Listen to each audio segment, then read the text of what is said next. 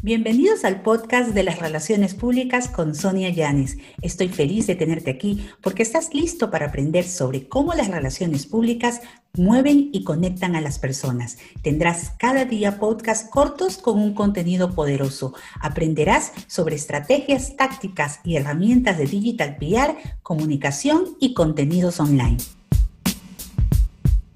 Si vas a hacer comunicados, piensa en Noceo para que vayas a ir poniendo palabras claves. También difunde tus comunicados de prensa en sitios con autoridad de dominio. Es decir, no solamente es, ah, salí en 30 medios digitales.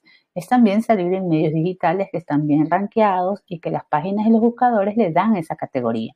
No vale de nada salir en 15 medios digitales si no salgo por lo menos en uno que salen en las primeras páginas eh, o los primeros resultados de Google, ¿no? Como, como dominio importante.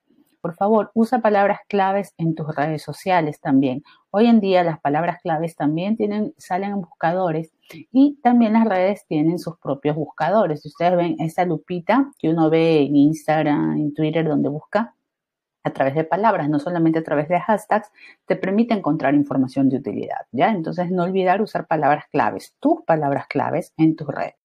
Utiliza eh, también backlinks de fuentes confiables. ¿Qué son backlinks de fuentes confiables?